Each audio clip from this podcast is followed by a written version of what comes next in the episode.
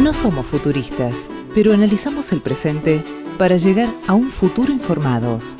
Gaceta 3.0, un podcast actualizado en el momento que lo escuches.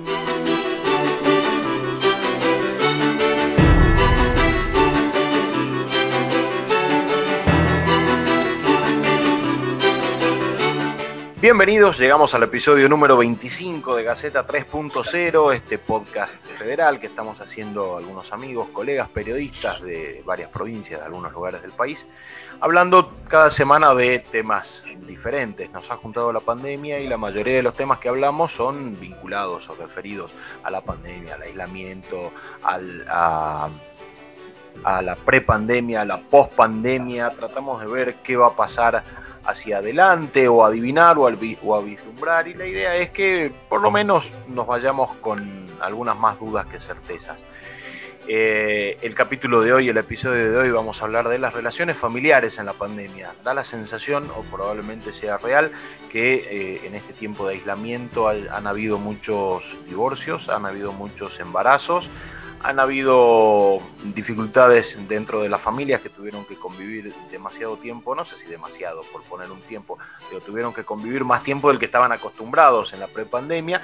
Eh, por ahí bromeando decía en, alguna conversación, de golpe hubo gente que descubrió que había más gente que vivía con él y empezaron a descubrir este, sus entornos. Bueno, y algunas cosas se complicaron, algunas cosas quizás se favorecieron. Bueno, vamos a analizar a ver qué es lo que está pasando y vamos a tratar con expertos de, de vislumbrar qué va a pasar, qué está pasando y qué puede suceder más adelante. Vamos.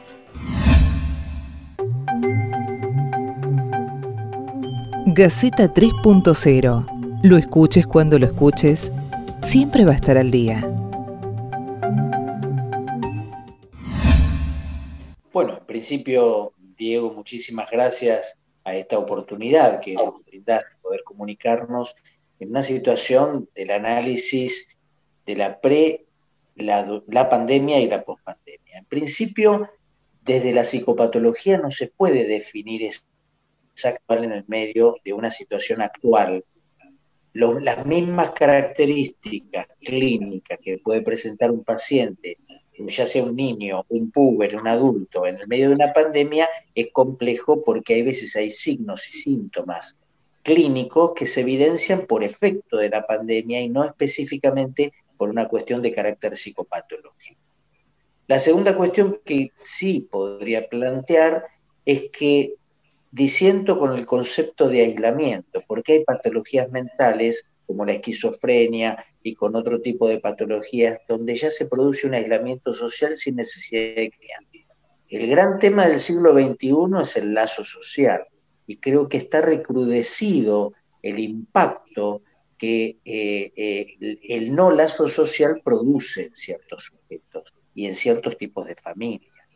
A mí me parece que la gran pregunta que yo me haría es el, en todo caso el recrudecimiento de ciertos impactos que ya este siglo XXI nos ofrece.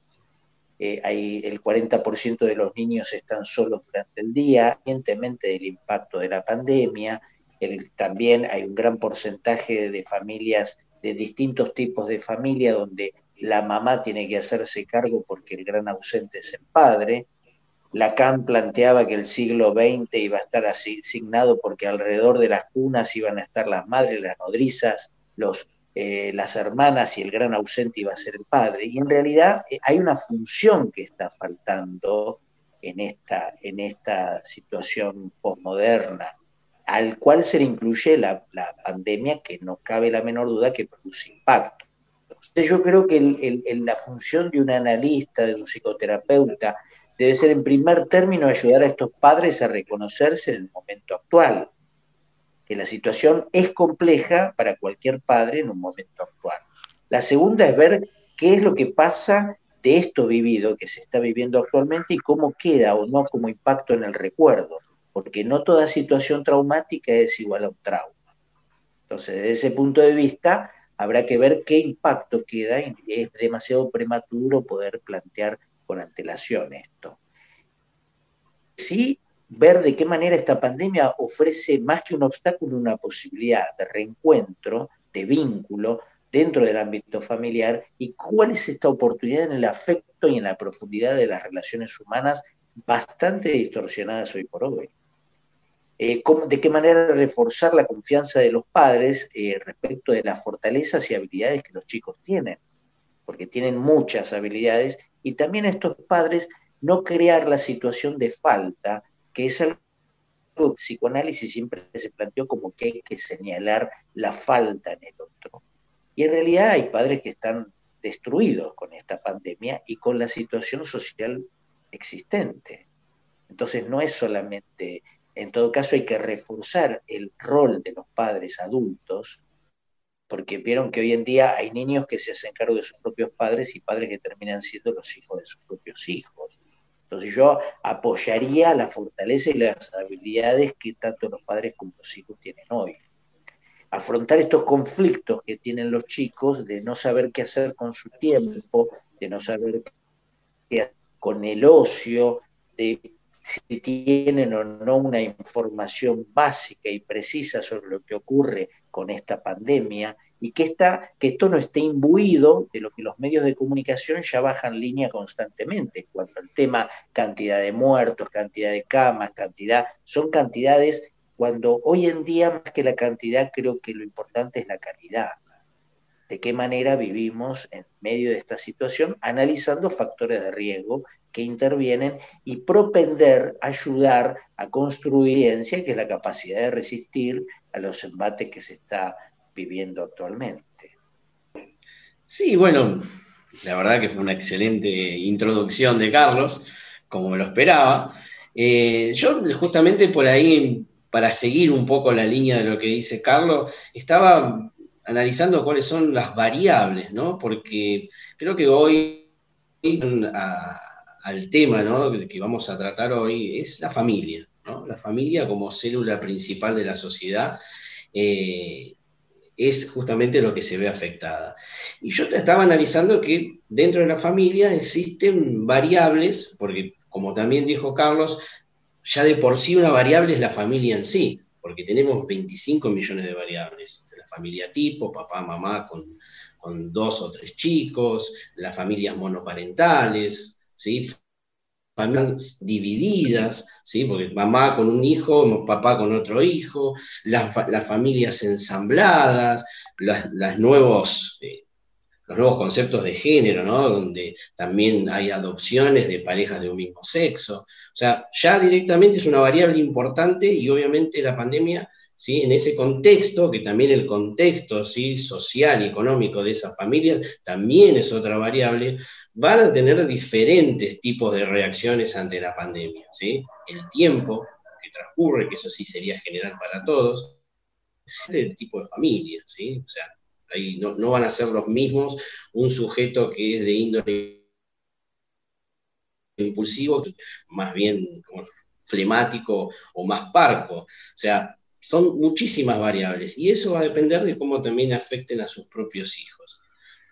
Después los síntomas capitales, ¿sí? que, que, se pueden llegar a detectar dentro de la pandemia, que me parece interesante también nombrarlo, como la ansiedad, la depresión, el estrés, ciertos grados de hipocondría, e incluso actitudes paranoides en función al, exceso de información que, están, digamos, sufriendo las familias. Eso como para poner en contexto justamente el tema de lo que vamos a hablar hoy, ¿no? No sé qué opinan mis colegas. Lo que, lo que yo veo es que esta situación es una especie de prueba de fuego, ¿no?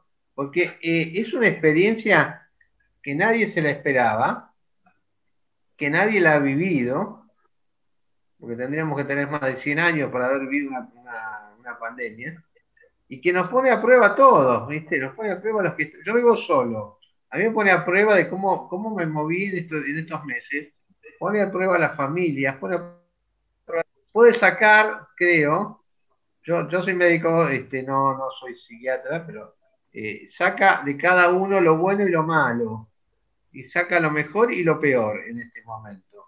Y, afloran enfermedades y afloran este, angustias, problemas y afloran sentimientos. Yo creo que esto es una experiencia, por un lado, desde el punto de vista, no sé si se quiere, sociológico, científico, moral, maravillosa para analizarla.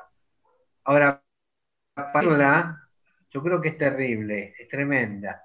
Es tremenda poder que nos de golpe y porrazo, de un día para otro, te digan, te tenés que quedar en tu casa, tu vida cambió totalmente, vas a poder hacer esto y no de hacer lo otro, tu familia va a poder hacer esto, no va a poder hacer lo otro, tus hijos van a poder hacer esto, no van a poder ir a Es una situación tremenda. Y por supuesto que las familias se afectaron. Justamente acá se mostró el, metal que tiene esa familia, ¿no? ¿Es de buen metal o no es de buen metal? Si, la familia era de buen metal, la familia fuerte, dura, lo pudo resistir y si no, terminó de explotar, como ha ocurrido, ¿no?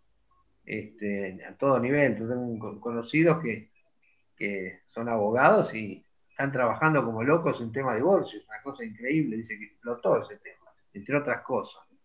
Así que bueno, creo que esto, esto también es importante, es decir, que no, no sabíamos, nosotros no tenemos experiencia.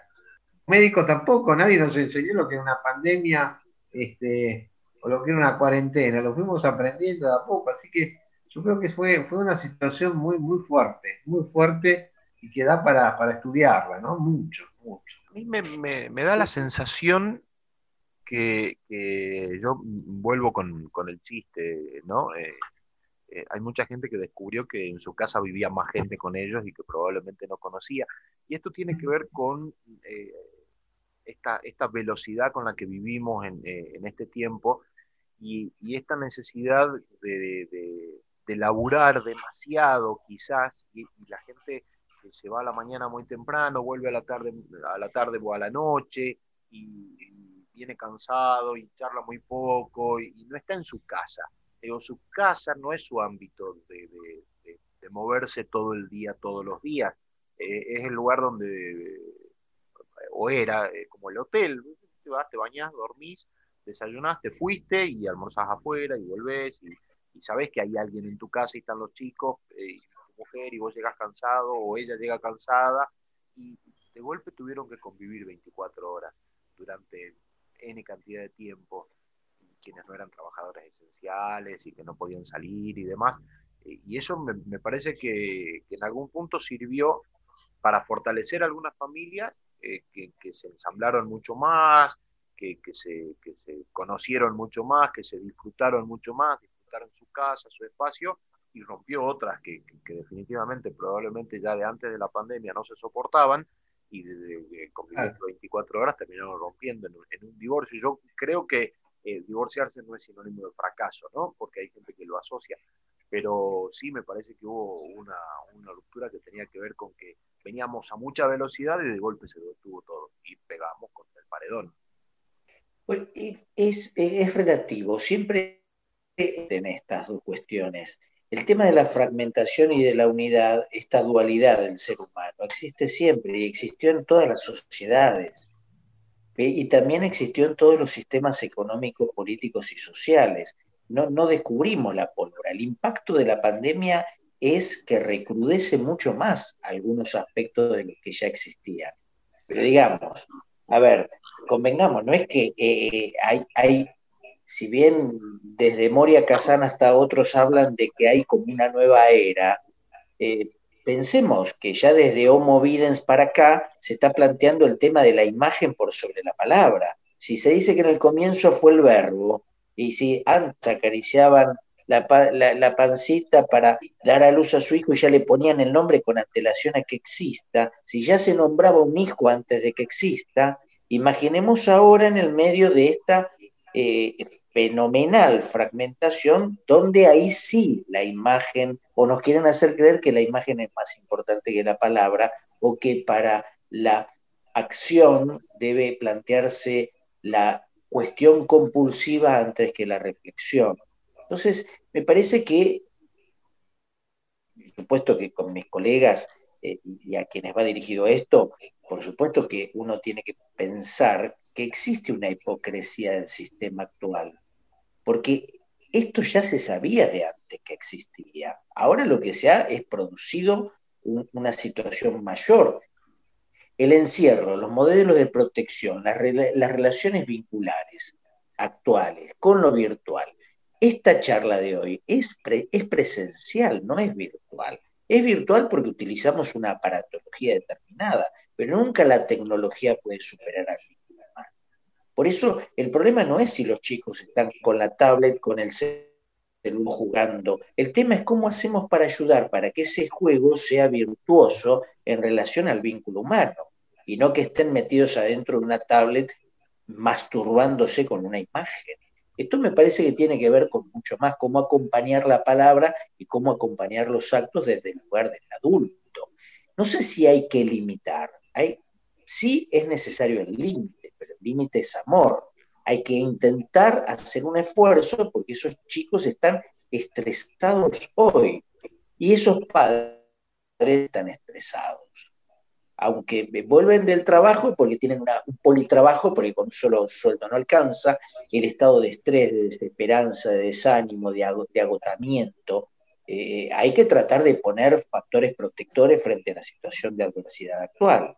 Y como profesionales del área de salud, creo que tendríamos que aportar a eso, frente a esta incertidumbre, esta soledad, este aislamiento, producir justamente lo contrario, el encuentro, eh, más que el disciplina, qué se debe y qué no se debe hacer, acompañar a estas familias en situaciones de crisis, como la actual. ¿no?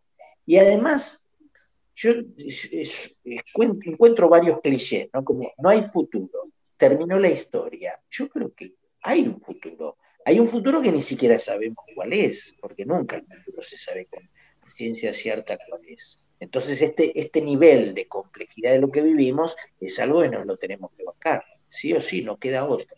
No hay ninguna receta para esto.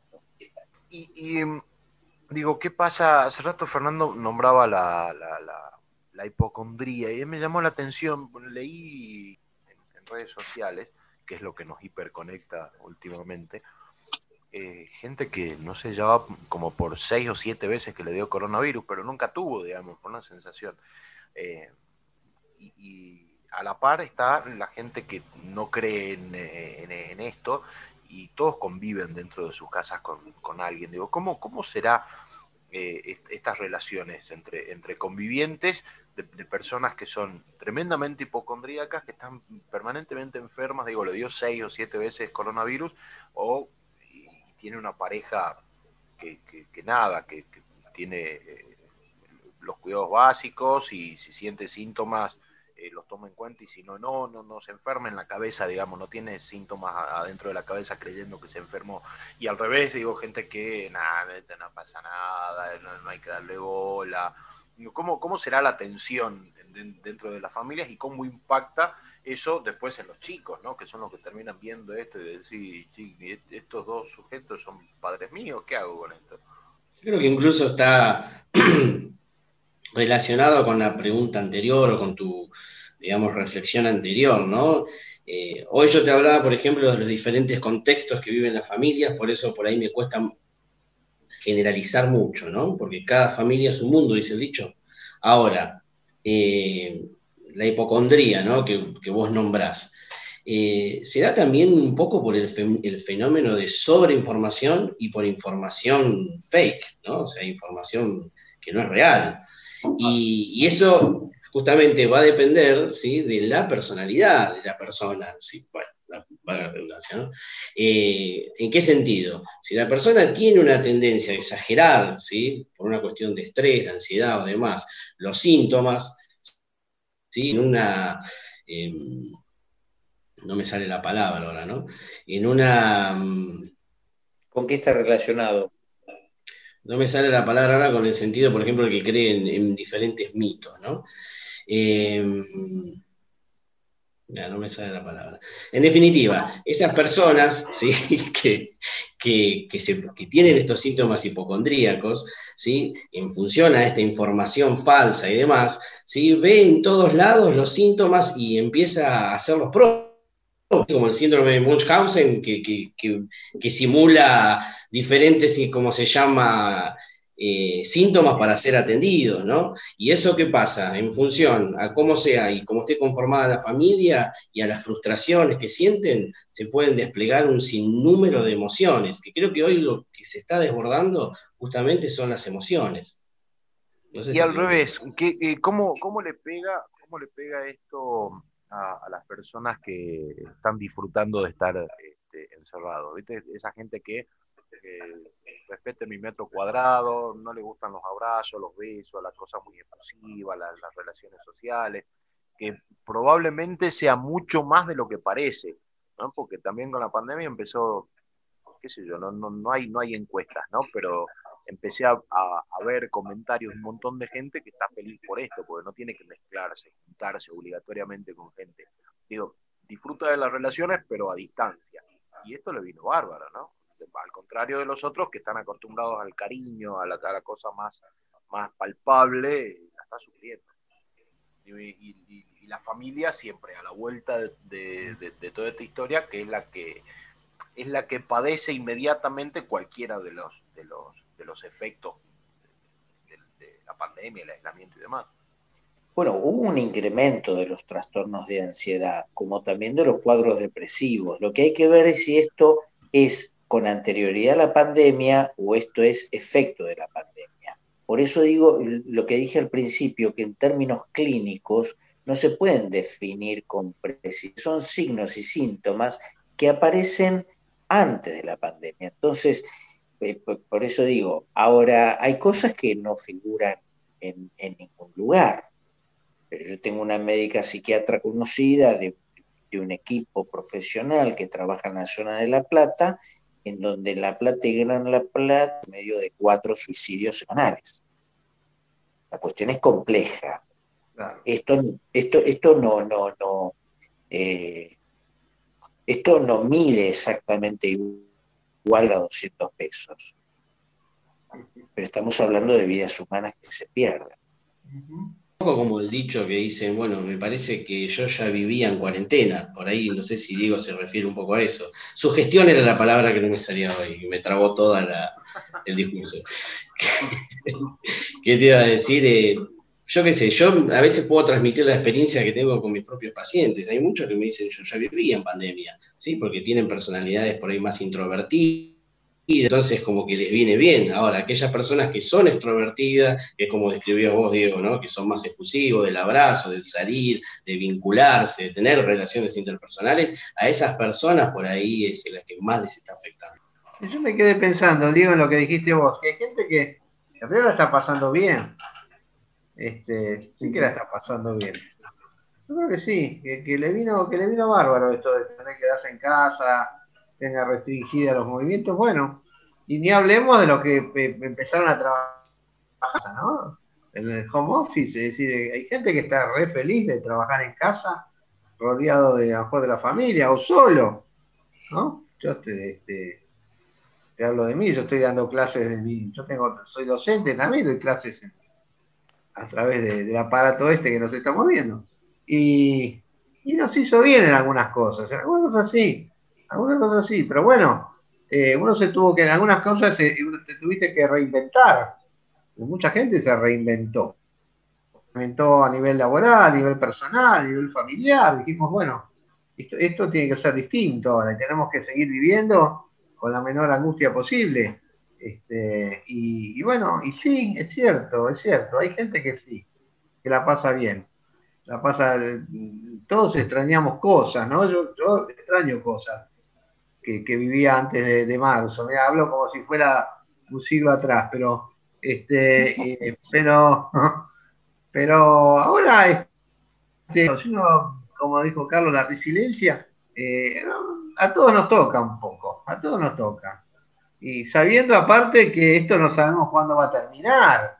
Es decir, no es que eh, Navidad se termina, no, no, no, seguramente Navidad no se termina y vamos a seguir el año que viene. Entonces, qué sé yo, tratemos de disfrutarlo, ¿no? De alguna forma, o de adaptarnos. Claro, no viene con calendario, ¿no? no esto eh, arrancó en 2019, llegó para estos lares en, marzo y no viene con, bueno, muchachos, yo este, el 31 de diciembre no tengo más nada que hacer, me desaparezco, dijo el virus. No, no, no.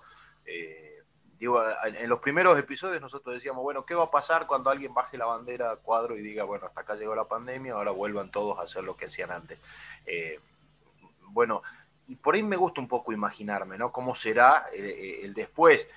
Se hizo muy largo todo esto, probablemente en algún momento cuando baje la famosa curva, el pico y demás, eh, volvamos a hacer más actividades y después viene la segunda ola que, la venimos viendo cómo va pasando en Europa y vuelve a encerrar, pero en algún momento esto se probablemente se termine, conviviremos con la pandemia un tiempo más y probablemente algún, algún momento se termine.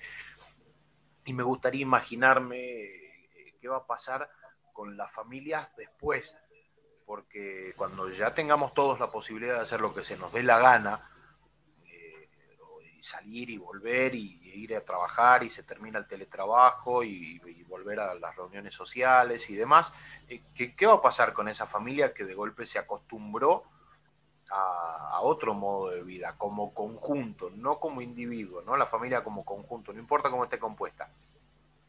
Eh, después vuelve la la nueva vida de esa familia donde los chicos volverán a clases, a sus reuniones sociales, a sus 15, a sus cumpleaños, a su salida de fin de semana, eh, los padres, madres, tutores o, sus convivientes, los que los críen, volverán también a lo suyo y cómo se vuelve a, acomodar esa, familia. ¿no? Me, gusta pensar qué pasará después. Yo creo que es fácil acostumbrarse a la libertad de vuelta. ¿eh? Es como cuando uno se sube un cero kilómetro y o un de alta gama, ¿no? No hay camino de vuelta. Eh, la libertad creo que tiene muchísimas, pero muchísimas connotaciones positivas. Seguramente va a haber variables eh, en función, obviamente, a las emociones de cada uno y tener de nuevo una nueva modalidad de vida, pero no creo que cueste tanto, no creo que cueste tanto. el encierro es, es, es negativo y la libertad es positivo, obviamente. Y planteándolo desde ese punto de vista, yo creo que obviamente van a mejorar muchísimas cosas. Yo creo que el concepto de libertad es muy amplio y, el concepto de la pandemia es muy pequeño para lo que es la historia de la humanidad. Porque Gramsci estuvo preso y la mayor producción que tuvo es cuando estuvo encarcelado. Y el mayor contacto que compañeros es a partir de las cartas que le fue estando preso a sus propios compañeros que estaban afuera. Por eso esto de entrar, de estar adentro o estar afuera, es casi como la vida misma. A ver, si uno ve la, familia de Escola, va viendo que a lo largo de los distintos momentos de esa familia se repite una cuestión cultural en, las distintas, eh, eh, en el mismo, por así decir, modelo de familia, pero aún hacían tiempo y pasaron de todo, desde la época de Novecento hasta la época eh, actual. Es decir, uno va viendo hasta cómo van cambiando los trajes, pero a la hora de sacarse la foto se sacan la foto de la misma manera. Lo que estoy diciendo es que hay algo de carácter cultural que trasciende al, cuerpo. Y esa, nosotros hemos lo, me parece que estamos intentando lograr un modelo cultural distinto o un nivel de contracultura distinto a lo que se intenta imponer. Eh, la solución del afecto humano no viene en una vacuna. Convengamos que no hay ningún laboratorio en todo el mundo ni ninguna vacuna que nos pueda dar alegría. La alegría es, mucho más que el placer y, mitigar los efectos del miedo y buscar esas respuestas o conductas adaptativas activamente a la realidad. Un frasco, como tampoco viene en un supermercado.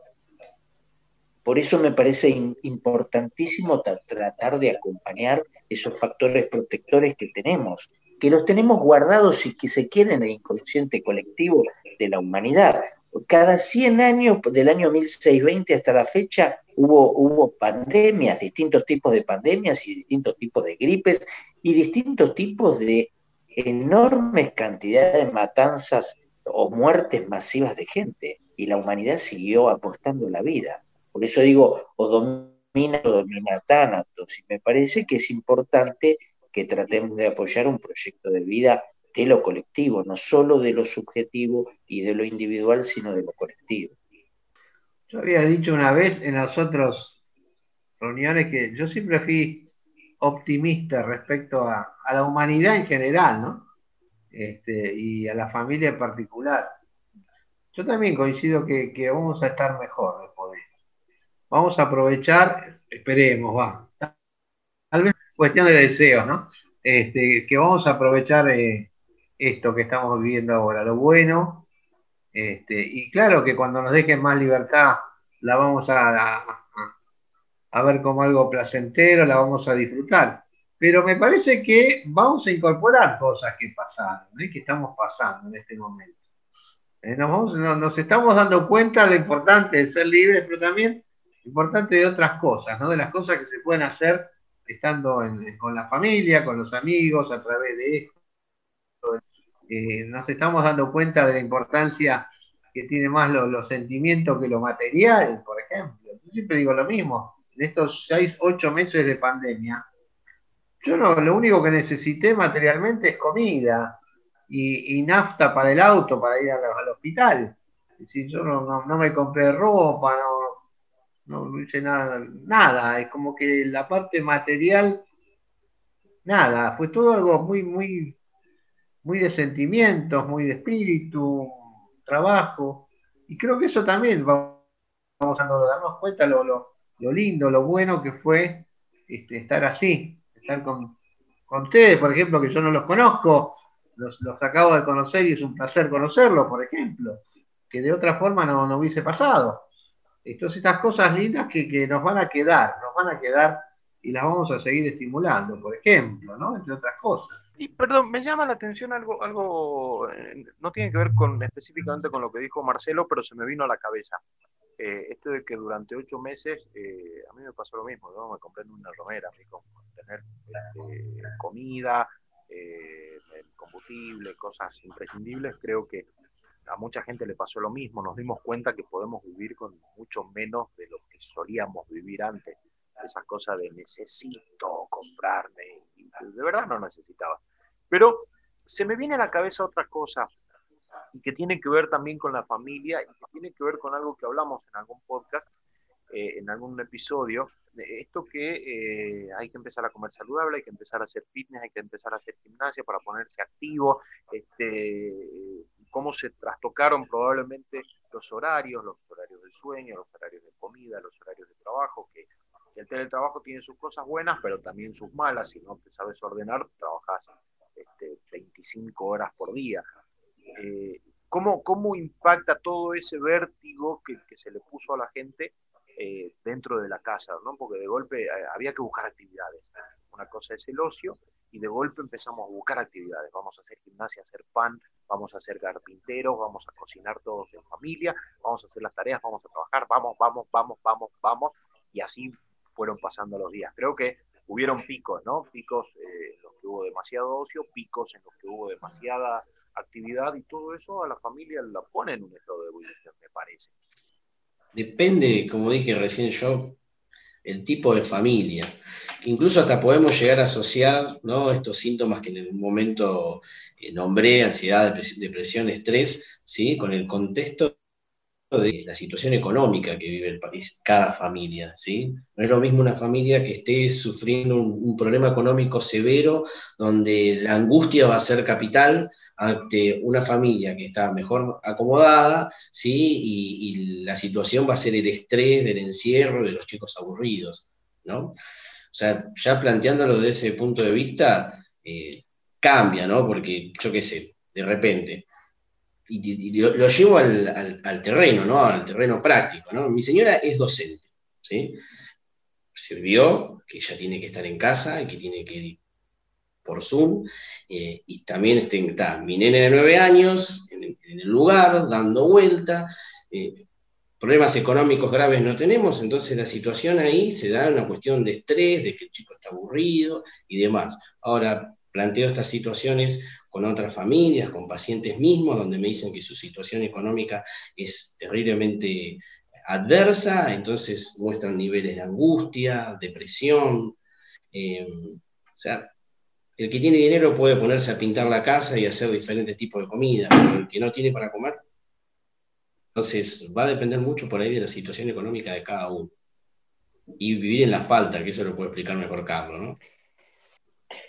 No, eh, yo creo que, eh, eh, por ejemplo, desde el rol adulto creo que tenemos que intentar no agotarnos.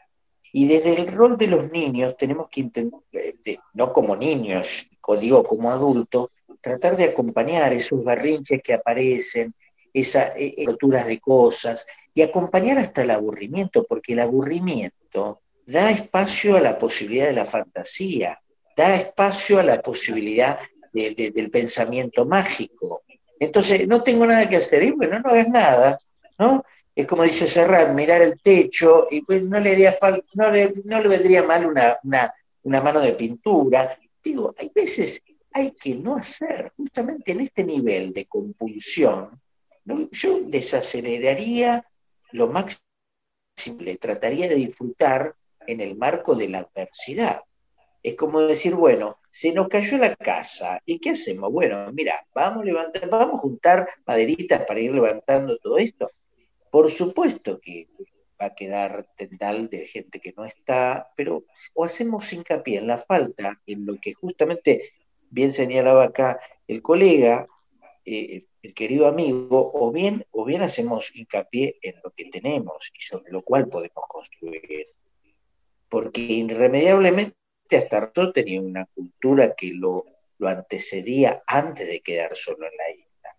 Y necesitó de viernes o martes, no sé cómo se llamaba, para poder construir un lazo social con otro. Eh, viernes, bueno, justamente, sin lazo con el otro no somos nada. Eh, yo digo de qué manera vive una familia que se le quemó su lugar en Guernica o que mataron a alguno de sus hijos, es completamente distinto a cómo se vive en Palermo hoy y frente a la, a la esquizofrenia de alguien que salió a matar a, otra persona sin ningún inconveniente. Es decir, por eso lo que se vive no es nada fácil, pero tampoco es imposible. Ninguna cultura, ningún, eh, ninguna cultura se mató a sí misma. Yo creo que eh, eh, la humanidad no se mató, no hubo un, amasijo en masa. Creo que justamente por eso tenemos que aprender de, lo que estamos viviendo para ver cómo reconstruimos la vida, fundamentalmente reconstruir la vida, la propia y la del otro. Me gustaría comentarte algo que leí, como se llama, hoy justamente, ¿no? Eh, había, leí una nota que era británica, ¿no? que hablaban que hoy los estudios estaban centrados a la en función a la pospandemia. Y hablaban de como que la próxima pandemia era la pandemia de salud mental como consecuencia ¿sí? de la pandemia. Es como un tema interesante para investigar. De hecho, las investigaciones, decía la nota, estaban centradas en eso. Y no sé si por ahí a Carlos acá, que es colega, le habrá pasado, pero yo en mi consultorio tengo mucho más demanda, ¿sí? que antes. Sí, eh, es verdad, es verdad, eh, eh, yo comparto esto. igualmente me parece que, y ahí por ahí me meto en otro tema, pero creo que la, escritura de la ley de salud mental y la aplicación, hay una, enorme, una enorme distancia entre la ausencia de Estado durante tanto tiempo y la presencia de las necesidades de la gente, hay un cambio notorio. Algunos suponen que por cerrar hospitales monovalentes podemos otorgar mayor nivel de salud mental. Yo creo todo lo contrario.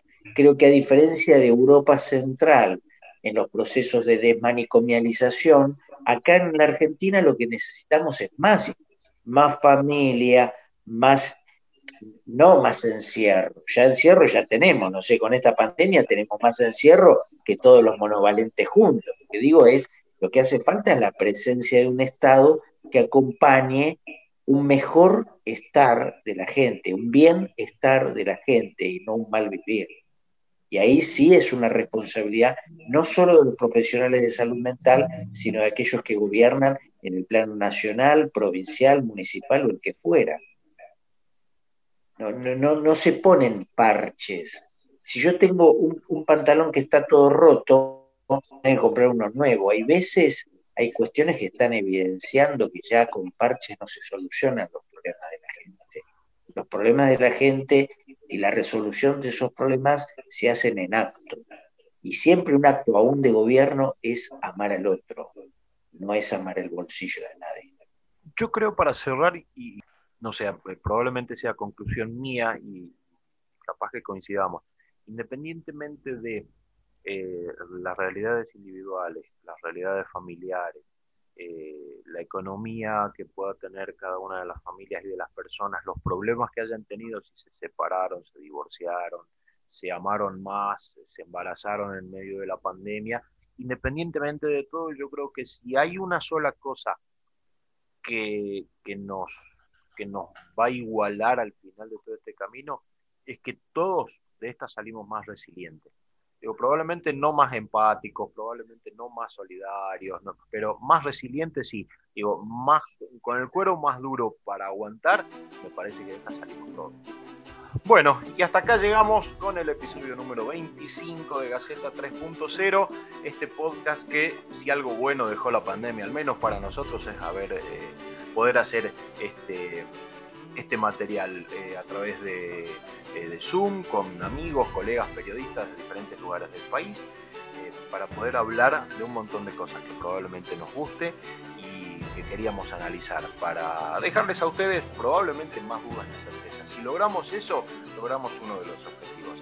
En el episodio de hoy estuvieron Carlos de Marco, licenciado en psicología, él es de Lanús, provincia de Buenos Aires. También estuvo Fernando Zaguán, licenciado en psicología también de Ciudad de Buenos Aires. Marcelo Gus, médico, periodista y docente de Ciudad de Buenos Aires y quien les habla Diego Comba, periodista desde el norte de la Argentina, desde Salta. Y los esperamos en el episodio que viene, en el número 26. Gracias.